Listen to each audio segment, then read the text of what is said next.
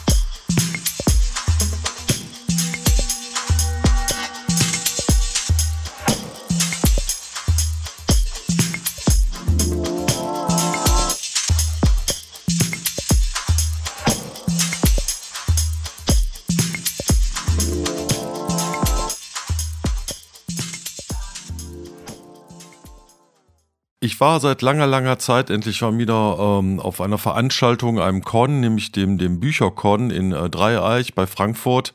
Und ähm, ja, also ich hatte lange Pause gemacht. Ich war auch so ein bisschen menschenscheu. Mit ein paar Menschen habe ich mich getroffen und, und unterhalten. Ansonsten bin ich äh, einfach in diverse Panels gegangen, habe mir Lesungen angehört. Und eine war ganz großartig, nämlich hat ähm, Markus Heidkamp ähm, aus seinem neuen Roman, der im German Kaiju-Universum spielt, nämlich aus German Kaiju Operation Melba vorgelesen. Und da habe ich dann erfahren, okay, es gibt äh, dieses äh, German Kaiju-Ding, äh, wird also jetzt so ein bisschen ausgebaut. Es gibt ähm, diesen Roman. Nächstes Jahr erscheint eine zweite Anthologie mit Kurzgeschichten. Und ähm, ja, wovon rede ich hier eigentlich? Ich rede von einer Anthologie von Markus Heidkamp herausgegeben namens German Kaiju. Die ist 2019 erschienen. Ich habe sie jetzt auch schon länger und wusste nie, wo ich sie besprechen soll, in wo passt es gut rein. Jetzt der Anlass, es äh, geht also weiter mit diesem German Kaiju-Ding. So, was ist ein Kaiju? Kaiju ist ein japanischer Begriff für seltsame Bestien, Riesenmonster. Also man könnte sagen Godzilla, aber es gibt ja noch mehr riesige Monster als Godzilla ich muss gestehen, in diesem Godzilla-Ding bin ich nicht so richtig drin, aber mich hat das immer fasziniert und ich habe da auch schon einige Filme gesehen. Und Markus Heidkamp hatte vor seiner Lesung so ein bisschen erzählt, wie er ähm, da ähm, angefixt worden ist, weil er halt eben immer nachmittags im Kino in seinem Dorf war und ähm, da liefen dann diese Filme. Und genauso war das bei mir auch. Ich habe da plötzlich dann irgendwie Godzillas Riesenmonster kämpfen gegen Frankenstein äh, gesehen. Ich wusste überhaupt nicht, was das ist. Caprona, das vergessen vergessene Land habe ich gesehen. Ist jetzt in dem Sinn vielleicht kein Kaiju-Film, aber irgendwie hat mich das immer total fasziniert. Und als ich dann vor ein paar Jahren gehört habe, es gibt diese äh, German Kaiju-Anthologie, musste ich natürlich zugreifen. So, was finden wir da drin? Wir finden da neun Kurzgeschichten, die alle so ein bisschen das Feeling und den Vibe und diesen leichten Trash-Faktor, so ein bisschen ist es ernst gemeint, so ein bisschen aber auch mit so einem Augenzwinkern, aufgreifen und nach Deutschland transferieren. Also in ganz Deutschland, Karlsruhe zum Beispiel, Berlin, Hamburg, werden ähm, entstehen Monster Monster, große, riesige Monster. Und ähm, natürlich geht es darum, alles in Schutt und Asche zu legen. Und äh, entsprechend der Tradition dieser Kaiju-Filme haben die ähm, Kurzgeschichten auch äh, Titel. Also der, der typischste Titel ist von Thomas Williams die Geschichte Frankensteins Raketenmonster im Blutrausch. Natürlich kommt da weder Frankenstein noch, äh, noch Raketenmonster vielleicht in dem Sinne vor. So verlangt es aber die Tradition. Und ähm, ich würde sagen, wir hören jetzt mal in eine Geschichte rein. Ich habe jetzt mal ausgesucht von Tom Dowd, der Keim. Und ähm, das ist eine schöne Verbindung von Mythologie, so ein bisschen auch äh, äh, Sozialkritik und Umgang der Menschen mit der Natur. Das spielt ja in diesen Godzilla-Filmen auch immer wieder ein bisschen mit rein. Godzilla entsteht ja durch Atomwaffentests, also es ist immer auch eine Kritik daran, wie Menschen mit der Natur umgehen. Und in dieser Geschichte ist es so, es gibt zwei Brüder. Der eine besitzt einen Hochofen, eine riesige Fabrik, der andere ist Förster und hat einen Nadelwald und äh, die sind im Clash miteinander, weil die Fabrik den Nadelwald zerstört. Jetzt stellt sich aber heraus, ähm, der Bruder, der Förster ist, der ist gleichzeitig auch Bannwart. Der ist der Bannwart über ein Wesen, was so eine Art Naturgottheit ist. Und ähm, er hat dann irgendwann auch die Schnauze voll von seinem Bruder und er beschwört dieses Wesen. Und dieses Wesen, und diesem Wesen gibt er den Namen Kyrillion. Also wir erinnern uns an Kyrill, den Sturm. Kyrillion wird erschaffen, wächst, ist ein Naturgott quasi und zieht durch die Lande und zerstört alles. Und wir hören jetzt mal in einen ganz kleinen Ausschnitt rein aus der Sicht von Kyrillion, wie er sich da ja, auf den Weg macht.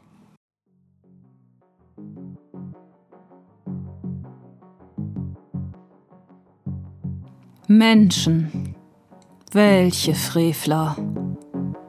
Diese hier zwangen die Natur noch brutaler unter ihre Knute als jene, die er bei seinem letzten Erwachen hinfortgefegt hatte.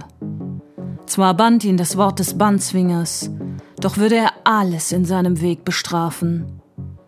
So viel Grün lag unter Stein, und ein Gestank ging von diesem schwerenden Fleck neben dem Fluss aus, der Kyrillion Tränen in die Augen getrieben hätte, wenn diese nicht aus Teichwasser und Kastanien bestanden hätten. So tobte er seine Wut an Straßen und Gebäuden aus, die auf seinem Weg lagen. Während er die Anhöhe hinaufschritt, zermalmten seine knorrigen, mit Rinde überzogenen Füße alles, was nicht schnell genug davonlief. Doch was war das?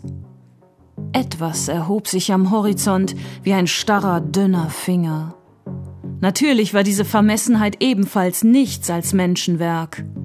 Er würde ihnen beibringen, wie zerbrechlich selbst dieses Konstrukt gegen die Macht der Naturgewalten war. Wütend stapfte er durch die schreienden, kleinen Individuen, die sich in eisernen, stinkenden Wagen davonmachten. Auch diese quietschten ab und an. Besonders kurz bevor man auf sie trat, wenn sie seinem Fuß entgegenfuhren. Soweit also der Ausschnitt aus der Kurzgeschichte Der Keim von Tom Dowd ähm, aus der Anthologie German Kaiju, herausgegeben von Markus Heidkamp. Und ähm, ja, in diese Richtung gehen eigentlich alle Geschichten. Es hat immer so einen leichten, schrägen, trashigen, unterhaltsamen Charakter, aber es hat auch trotzdem einen ernsten, tieferen Kern.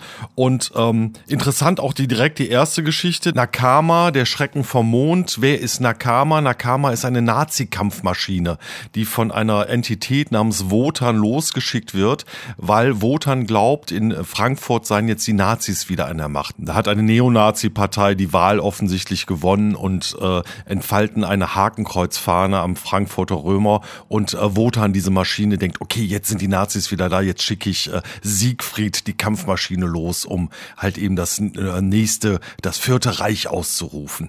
Und so sind die ganzen Geschichten und äh, das macht viel Spaß, es regt aber auch ein bisschen zum Nachdenken an, ein bisschen Sozialkritik Sozialkritik drin. Und ähm, ja, wie kann man jetzt einsteigen in diese Kaiju-Welt? Wie, welchen Godzilla-Film soll man gucken? Und äh, natürlich kann es nur eine Antwort geben, man muss alle gucken. Aber nichtsdestotrotz ähm, möchte ich hier einen Film empfehlen, den, der mich in letzter Zeit sehr beeindruckt hat. Und zwar ist das äh, Shin Godzilla oder äh, Shin Gojira. Und ähm, das ist sozusagen, ja, wenn man will, dritte Reboot dieser ganzen Serie. Da ist alles drin der ist mit moderner Tricktechnik gemacht und trotzdem hat er genau diese Faszination, die eigentlich von diesen Godzilla-Filmen ausgehen. Und da gibt's eine ganz tolle Rezension von Jörg Buttgereit.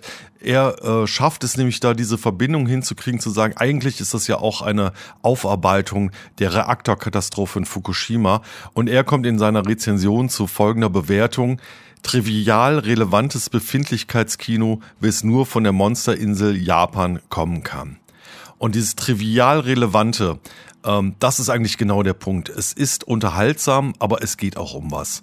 Und das erlebe ich tatsächlich nur in, in den japanischen Godzilla-Filmen. Und in den amerikanischen Filmen geht das immer, immer direkt. Es, es gibt immer irgendeine Familiengeschichte, irgendeine Vater-Sohn-Beziehung, um die es geht. Und die Tricks sind eigentlich alle ein bisschen drüber und nicht so, wie man das eigentlich möchte. Man möchte eigentlich doch Leute, Schauspieler in Latexanzügen sehen, die da leicht unbeholfen miteinander in Zeitlupe kämpfen. Also die Amerikaner haben den Vibe irgendwie nie geschafft und ich kann eigentlich nur vor allen amerikanischen amerikanischen Godzilla-Monsterfilmen warnen. Ausnahme vielleicht Pacific Rim, den fand ich ganz gut. Aber ich schweife jetzt total ab. Also, lest German Kaiju, freut euch auf die zweite Ausgabe.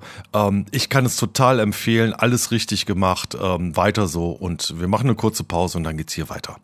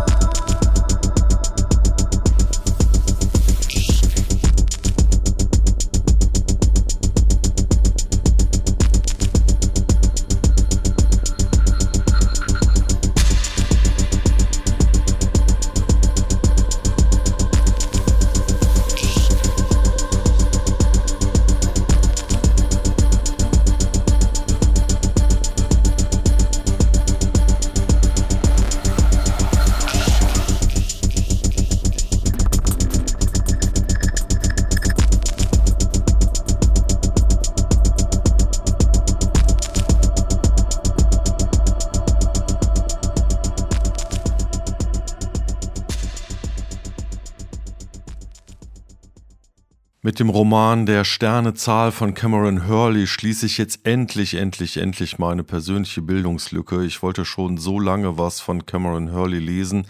Ähm, ich habe es halt einfach irgendwie nie geschafft. So, jetzt gibt's von Panini ähm, ein, eine ganze Reihe an, an tollen Science-Fiction-Büchern, die man, glaube ich, alle lesen kann. Ähm, Ada Palmer, dem Blitz zu nah, habe ich schon gelesen, spreche nächstes Mal drüber. Und äh, ganz viele andere tolle Bücher. Und jetzt halt eben auch der Sternezahl von äh, Cameron Hurley. Und aus irgendeinem Grund, ähm, der sich mir jetzt auch gar nicht mehr so richtig erschließen mag, habe ich immer gedacht, Cameron Hurley schreibt Military SF. Das ist natürlich Quatsch, so wie jedes äh, Etikett, was man irgendwo drauf äh, klebt, Quatsch ist. So, ähm, es geht natürlich so ein bisschen um militärische Auseinandersetzung in der Sternezahl. Also wir haben folgende Situation: Es gibt riesige Welten, die in Wirklichkeit Raumschiffe sind, die umeinander kreisen ähm, und sich eigentlich nicht wirklich bewegen können. Früher konnten die sich wohl mal bewegen. Ähm, jetzt geht's nie. Also sie sind einfach in Umlaufbahnen gefangen. Es gibt zwei große Familien, die Katazyone und die Bavayas. Und jede Welt wird quasi von einer Familie bewohnt. Und wenn ich das richtig sehe, gibt's auch eigentlich nur Frauen auf diesen ganzen Planeten. Ich habe jedenfalls, kann mich jetzt so spontan an keinen einzigen Mann erinnern. Ähm, wie reproduzieren sie sich? Ähm, natürlich, es gibt Gebärmütter und daraus äh, werden neue Frauen auch geboren. Es gibt wohl auch andere Arten der Fortpflanzung. Und das Seltsame ist, manchmal werden auch einfach nur Dinge geboren, zur Welt gebracht, die die Welt braucht. Und da sind wir jetzt schon an einem Punkt, wo man einfach einfach mal Cameron Hurley glauben muss und folgen muss, denn was sie da für eine Welt erzählt, das ist ein, ein Mix aus Body Horror, psychedelischer Reise ins Innere und ordentlich Action. Also eine sehr seltsame Mischung, die sich einem auch nicht so direkt beim ersten Lesen erschließt, aber wenn man sich darauf einlässt, finde ich das umso faszinierender. Und ähm, die grobe Rahmenhandlung ist die, es gibt eine Welt, die Mokshi, die kann sich bewegen. Die hat sich aus dem Zentrum heraus bewegt, ist also offensichtlich in der Lage, diesem komischen Reigen zu entfliehen, aber sie ist in einer Umlaufbahn geparkt. Und um diese Welt tobt ein Krieg zwischen diesen beiden großen Familien. Wir erleben Zan, sie wacht ohne Erinnerung auf der Katazone auf. Ihre Geliebte Jade kümmert sich um sie, versucht ihr die Erinnerung wiederzugeben und es, und man merkt so langsam, die beiden haben einen Plan. Die haben einen Plan, wie sie vielleicht die Mokshi unter ihre Gewalt bringen können und diesem ganzen Wahnsinn entfliehen können. Ähm, es gibt einen weiteren Anlauf, diese Mokshi zu erobern. Zahn wird mit einem, mit einer Flotte von Raumschiffen losgeschickt.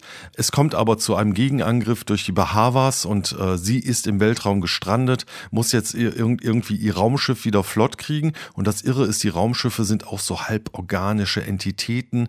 Ähm, die Schläuche sind eigentlich auch Gedärme und wir hören jetzt mal eine ganz fiese, eklige Stelle hinein, wo sie mit der Hilfe einer gefallenen Kameradin ihr Raumschiff wieder fit macht. Zart beseitete Gemüter vielleicht einfach mal die nächste Minute skippen. Ich starre angestrengt auf Ayus anklagendes Gesicht und ihren entblößten Oberkörper. In dem menschlichen Körper gibt es natürlich eine gewisse Analogie zu den organischen Schläuchen des Fahrzeugs. Ich montiere ein Stück der Außenhülle des Fahrzeugs ab und schlage mit einer Hand darauf ein, bis sich ein scharfes Stück ablöst. Ich greife mir Ayos Körper und stoße das Stück in ihren vereisten Torso. Mit beiden Händen reiße ich ihren Körper auf, der noch nicht durchgefroren, sondern nur kalt ist. Ich ziehe die Eingeweide heraus, schneide ein kurzes Stück Darm ab und presse die Exkremente heraus. Dann drehe ich die Kraftstoffleitung zu, hänge den organischen Schlauch aus und stülpe den Darm darüber, bevor er einfriert. Passt perfekt, als wäre das Fahrzeug tatsächlich menschlichen Organen nachempfunden. Ich schließe die Benzinleitung wieder an und versuche zu starten. Das Fahrzeug erwacht zum Leben, die grüne Steuerkonsole leuchtet hell.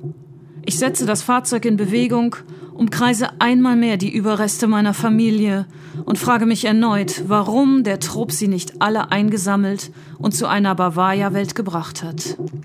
Was kann es Wichtigeres geben, als Fleisch und Fahrzeugteile zu bergen? Was hatten sie so Dringendes zu erledigen? Ich erreiche Anats Leiche. Ihr Anzug ist verrottet.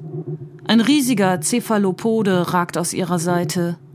Der eiserne Arm, mit dem sie uns alle bedroht hat, ist nicht mehr da. Es bleibt nur der Stumpf eines Arms, der am Ellbogen abgetrennt wurde. Soweit also der Ausschnitt aus Der Sternezahl von Cameron Hurley und ähm, was hier so im letzten Satz gesprochen wird, dieser Arm, also warum wurde dieser Arm mitgenommen, das spielt später noch eine ganz, ganz große Rolle. Nach diesem seltsamen Scharmützel, nach dieser brutalen Auseinandersetzung nimmt die Geschichte eine andere Wendung, denn Zahn wird ähm, mehr oder weniger zum Tode verurteilt. Sie wird in den Recycler geworfen, ihre körperlichen Überreste sollen der Welt, auf der sie leben, über, übergeben werden, damit die Welt dort wieder neues Material draus schafft, um äh, weiter ähm, existieren zu können, denn die Welten sind auch so seltsam lebendige Entitäten, die auch ständig organisches Material brauchen, um sich selber reparieren zu können. Und sie ähm, landet quasi auf einer Müllkippe im Innern der Welt und dort trifft sie auf ein Wesen namens das Moni, die sie rettet und zusammen mit das Moni macht sich Zahn dann auf den Weg durch die untersten Ebene, also aus dem Zentrum immer weiter aufsteigend. Äh, sie trifft auf andere Wesen, die dort leben, die gar nicht wissen, dass sie auf einem, auf einer Art Raumschiff sind, sondern die denken, nö, das ist hier unsere Welt und da oben ein Himmel, was soll das sein? Was, was soll ein Weltall sein? Sie schart eine kleine Gruppe um sich herum und schafft langsam den Ausstieg nach oben. Und ähm, oben ist dann ihre geliebte Jade, äh, eine, in einer Parallelhandlung wird sie dann mit der Feindin, also mit der Mutter der Bayavas, wird sie verheiratet. Denn Jait hat eine Gebärmutter. Nicht alle Frauen haben eine Gebärmutter. Und jetzt kleiner Spoiler, aber ich, man kann anders über dieses Buch nicht reden. Was in der Gebärmutter von Jait heranwächst, ist eine Welt.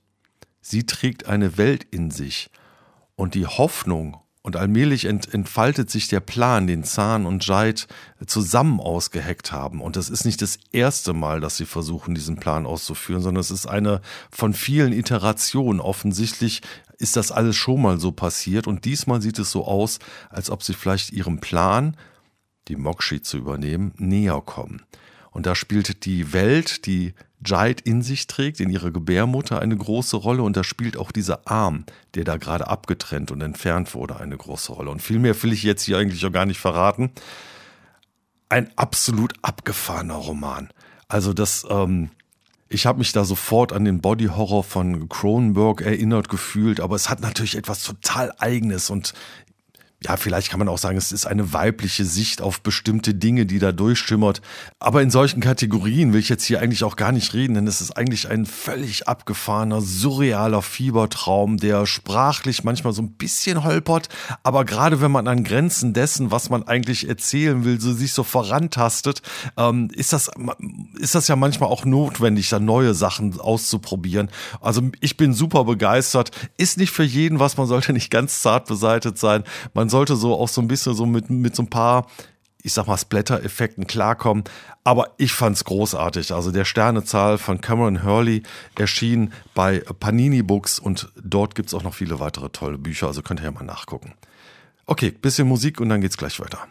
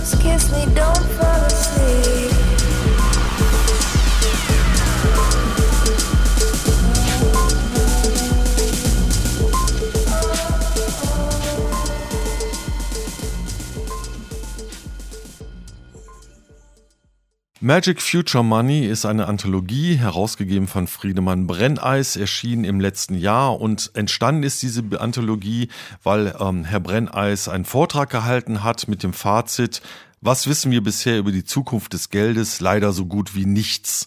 Und ähm, das erzählt er im Vorwort und daraus ist ihm dann die, die Idee gekommen, eigentlich müsste man mal so eine, müsste man mal Science-Fiction-Autoren bitten, über die Zukunft des Geldes, Formen zukünftigen Geldes nachzudenken und da Geschichten einzureichen. Und er hat dazu aufgerufen und daraus ist dann diese Anthologie entstanden. Das alles letztes Jahr, vor zwei Jahren, 2020, aus einer Zeit heraus entstanden, wo Bitcoin und Kryptowährung noch so ein bisschen wie die Suche nach dem heiligen Gral vielleicht in der Finanzwelt waren. Inzwischen sind ja die Kryptowährungen alle einigermaßen gecrashed und immer mehr wird meiner Meinung nach auch deutlich, dass es dabei sich eigentlich um Ponzi-Schema handelt. Äh, wen das interessiert, wer sich mehr für, für diese Geldfunktionen interessiert, dem sei hier an dieser Stelle mal der Podcast Wohlstand für alle empfohlen. Ich packe das in die Show Notes. Ähm, denn äh, Geld hat ja, ist ja etwas Seltsames. Geld hat ja keinen Wert an sich, sondern Geld hängt auch immer mit, wie verwenden wir es und wie sehr glauben wir eigentlich an die Kaufkraft.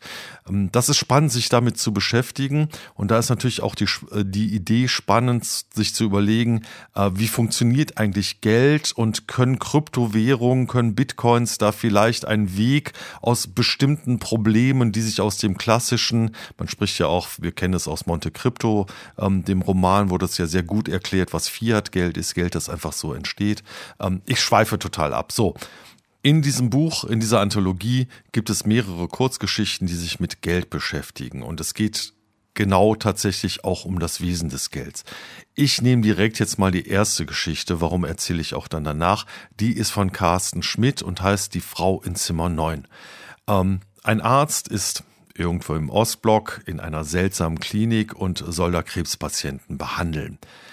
Relativ schnell wird klar, mit dieser Behandlung, das ist experimentell, vielleicht dient die ja auch nicht wirklich nur der Behandlung, vielleicht passieren hier auch andere Dinge, er weiß es nicht genau. Und es gibt eine Werkstudentin mit, ähm, eine medizinische Assistentin, mit der er sich unterhält und äh, dieses Gespräch, wo die medizinische Assistentin ihn dann fragt, was wissen Sie denn eigentlich über Bitcoin, da hören wir mal eben kurz rein. Kennen Sie sich mit Kryptowährungen aus? Nur insoweit, als dass ich darin bezahlt werde. Aber Sie wissen nicht, wie das eigentlich funktioniert. Es ist eine Feststellung. Sie hält ihn für ein bisschen naiv, was solche Dinge betrifft, und sie hat recht damit. Aber Sie haben schon mal von Mining gehört. Er nickt. Wer hat es nicht? Der digitale Goldrausch, der immer wieder die Preise für bestimmte Hardware-Komponenten in die Höhe treibt und den Klimaschützern die Tränen in die Augen, wenn ganze Lagerhallen voller Computer auf der Suche nach Nuggets heiß laufen. Die Berechnungen dafür sind nicht kompliziert. Ich mache das hier zum Spaß auf einem Blatt Papier. Das funktioniert? Ich dachte, das sei der Witz an der ganzen Sache, dass es so kompliziert ist. Nein, gar nicht. Das Problem liegt darin, dass man wahnsinnig viele Berechnungen braucht, um ein Nugget zu finden. Ich brauche dafür mittlerweile im Schnitt zwölfeinhalb Minuten. Ist es gut? Sie nickt. Ziemlich gut. Doch ihr Blick meint, ziemlich gut, Arschloch. Ich würde es wahrscheinlich trotzdem nie erleben, etwas Verwertbares zu finden. Deshalb nutzt man Computer, die eine simple Rechenaufgabe verdammt schnell, verdammt oft durchführen können. Dann nimmt man verdammt viele Computer, die alle zusammen eine simple Berechnung noch viel öfter verdammt schnell hintereinander ausführen können. Und dann findet man ein Nugget? Yep. Wenn man Glück hat, sogar viele davon. Hoffentlich genug, um die Stromrechnung zu zahlen. Und warum dann die Biologie, all das hier? Er zeigt auf den Sequenzer, der die Gewebeproben der Frau aus Zimmer 9 bearbeitet. Biologie ist im Grunde Chemie. Chemie ist eigentlich nur Physik und, at the end of the day, ist Physik auch nur Mathematik. Ganz weit unten, ganz tief drin, ist alles Mathematik. Das also der Ausschnitt aus Die Frau in Zimmer 9 von äh, Carsten Schmidt aus der Anthologie Magic Future Money. Und ja, dieser letzte Satz ganz weit unten, ganz tief drin ist alles Mathematik, ist von entscheidender Bedeutung für diese Geschichte und auch das geht so ein bisschen in die Richtung Body Horror. Ähm, ein Thema, was sich hier, glaube ich, jetzt durch die ganze Sendung ziehen wird. Ähm, aber Carsten Schmidt, und das ist auch der Grund, warum ich jetzt gerade über diese Anthologie spreche, denn Carsten Schmidt äh, hat noch ein anderes Projekt. Ähm, er gibt eine kleine Zeitung heraus, ein Fanzine, das er Totenschein nennt. Das ist ähm, ja so eine auf Zeitungspapier gedruckt, besteht aus ähm, jeweils aus acht Seiten und enthält immer eine Sammlung von äh, Geschichten, einmal von ihm und dann von Tanja Kamann. Die beiden machen das in, äh, zusammen. Und ähm, da möchte ich jetzt an dieser Stelle dann auch nochmal eine Lanze für brechen, denn äh, da gibt's sehr schöne Gruselgeschichten, möchte ich jetzt sagen. Es nicht, nicht, ähm, geht jetzt nicht in diesen harten Horrorbereich rein, sondern zumindestens die Geschichten von, von, von, von, von Carsten Schmidt.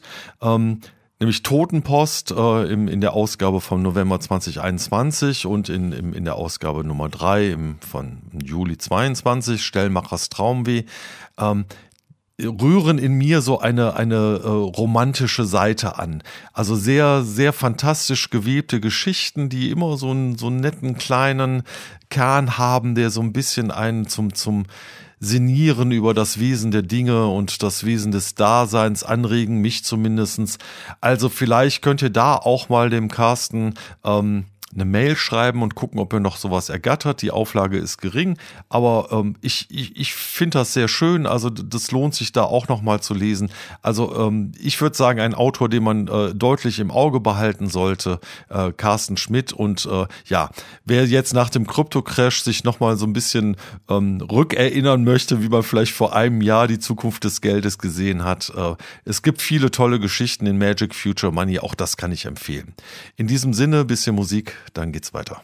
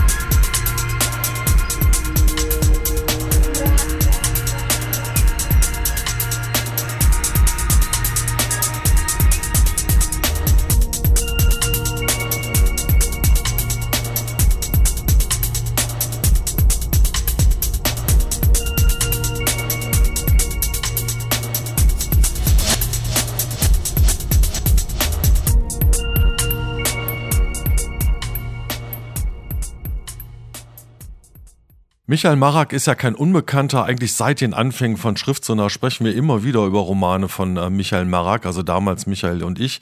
Dann ist es ein bisschen ruhiger geworden. Jetzt ist er ja seit einiger Zeit wieder sehr aktiv und Asche auf mein Haupt. Ich habe nie über den Kanon mechanischer Seelen gesprochen. Äh, das liegt daran, dass ich das einfach als, als Sammelband, als Buch gekauft habe und das ist ein echt dicker Brocken. Und ich habe angefangen, dann musste ich es auch erstmal ein bisschen sacken lassen, weggelegt und äh, dann habe ich weitergelesen. Und als ich es dann an einer Stelle war, wo ich dachte, jetzt kann ich drüber sprechen, hatte ich das Gefühl, es ist so viel schon über das Buch gesprochen worden, ähm, da erschien mir das irgendwie unpassend. Also wer es noch nicht gelesen hat, Leseempfehlung, der Kanon mechanischer Seelen. Jetzt aber etwas dünneres, was ich ja persönlich auch mal ganz angenehm finde, äh, Michael Marak Lex Talionis. Ein fantastischer, ich würde sagen, Horrorroman. Es geht allerdings, kommt erstmal als Krimi daher, es ist eine Kriminalgeschichte, ähm, es geht dann aber doch relativ schnell ordentlich ans Eingemachte machte. So, worum geht's? Also vielleicht erstmal Lex Talionis, was ist das? Im Prinzip ist das die Idee, wir vergelten Gleiches mit Gleichem, Auge um Auge, Zahn um Zahn. Ähm, um vielleicht auch einmal äh, diese immer weiter ausufernden Rache-Dinger äh, ein bisschen einzudämmen und zu sagen, nee, nee, Gleiches mit Gleichen, aber bitte nicht mehr.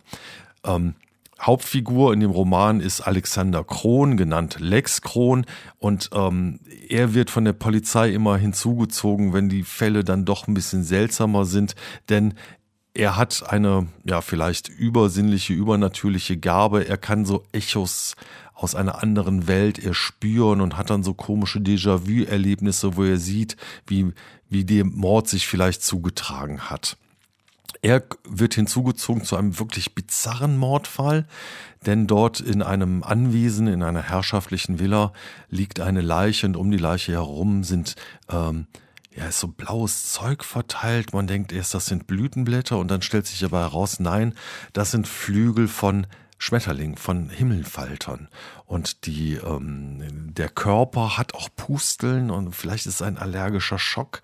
Man fragt sich dann aber, wie kommen diese Schmetterlinge, wie kommen diese Himmelsfalter überhaupt in den Raum? Es gibt eine Lüftung, die müssen in der Lüftung gewesen sein. Und ähm, Lex hat dann an, auch vor Ort schon ein, ein erstes Echo, was er so empfängt und merkt, mh, hm, so ganz mit rechten Dingen geht das hier irgendwie alles nicht zu. Dort trifft er auf Miriam, seine Lebensgefährtin, von der er sich vor einiger Zeit getrennt hat. Das Verhältnis zwischen den beiden ist angespannt, aber doch auch freundschaftlich. Sie weiß um seine Fähigkeiten, sie weiß auch vielleicht um seine Nöte und Ängste, ähm, denn eine ganz einfache Person ist Lex halt eben auch nicht. Und ähm, innerhalb dieser Mordgeschichte wird relativ schnell klar, da ist noch ein bisschen mehr im Gange. Da scheint vielleicht noch eine, eine Entität, sage ich jetzt mal, aus einer anderen Dimension in unsere Welt zu drängen und hat vielleicht sogar noch eine Rechnung mit Lex offen das, wie dieser Mord sich abges abgespielt hat, ähm, Lex nennt das eine Kaskade, eine, eine Kausalkette. Er geht davon aus, es gibt sogenannte Puppenspieler, die sehr feingliedrig Abläufe planen. Und wir hören uns mal an, wie Lex erklärt, wie das sich so seiner Meinung nach mit dieser Kaskade verhält.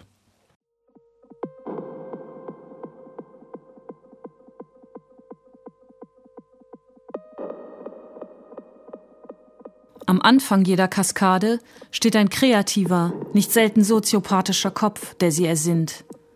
Über seine Motive oder die Frage, ob sein Handeln auf rationalem Denken beruht, lässt sich streiten.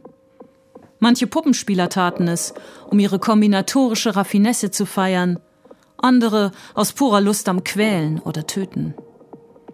Die Zeitspanne zwischen dem Zuschnappen der Falle bis zu ihrer finalen Zweckerfüllung bezeichne ich als Deadline den Weg, auf dem das Opfer dabei agiert, als Parcours. Er kann sehr kurz sein und abrupt enden, ein Umstand, der für die meisten Menschen dem Idealbild einer Falle entspricht. Klappe zu, Affe tot.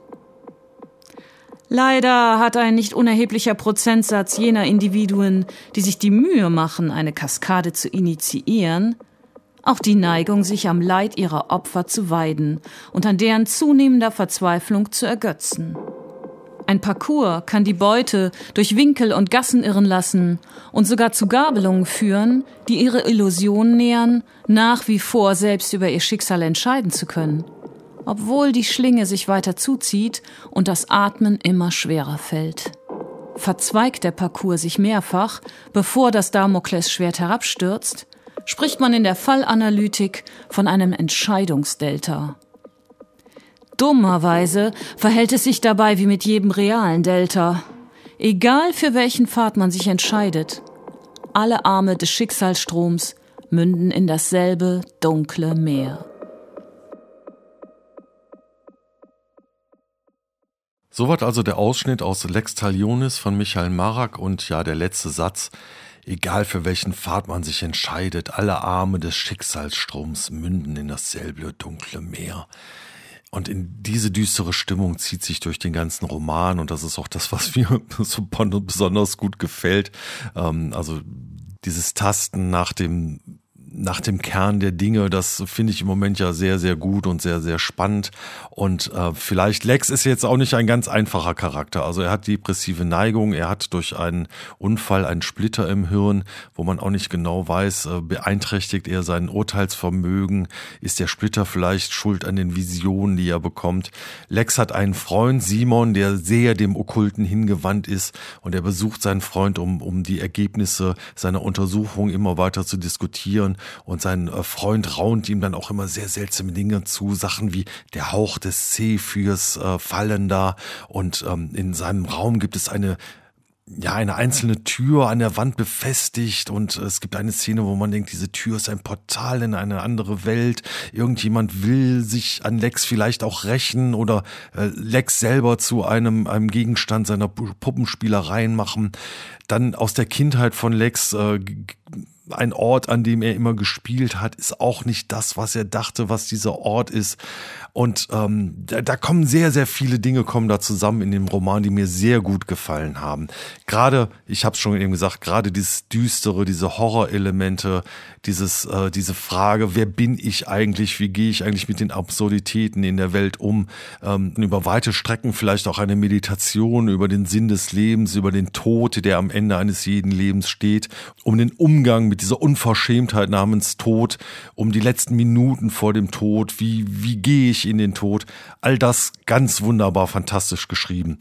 Dazwischen dann immer diese Krimi-Handlung. Und ich habe es schon ein paar Mal gesagt, ich bin nicht der größte Krimi-Freund. Also ich muss sagen, diese Krimi-Handlung ist gut gemacht. Mich holt sie jetzt nicht so ab. Dafür holen mich all die anderen düsteren Passagen, dieses Tastende, was ist das Wesen der Dinge, das holt mich komplett ab. Schon allein die erste Seite hat mich komplett abgeholt. Also ich kann es total empfehlen. Achtung, es ist ein Zweiteiler. Also ähm, es ist nicht nur ein Roman, man muss, muss dann vielleicht auch noch den zweiten Band lesen, aber ähm, ich fand es ganz großartig. Also Michael Marak ist back, gut, er war nie weg, aber für mich äh, großartig, Lex Talionis erschien beim Memoranda. Und ja, damit bin ich dann auch schon wieder am Ende der Sendung und ich kann jetzt schon mal versprechen, ich hoffe, ich halte es auch, die nächste Sendung kommt relativ schnell, denn ich habe noch ein paar andere Bücher fertig gelesen. Ähm, ja, vielen Dank an Doris Mücke für die ähm, Ausschnitte. Ja, und das letzte Mord gebührt Michael Marak. Es heißt, Hoffnung werde in der Dunkelheit geboren und sei nicht mehr als eine Illusion der Schatten, die sie bevölkern. In diesem Sinne, schönen guten Abend.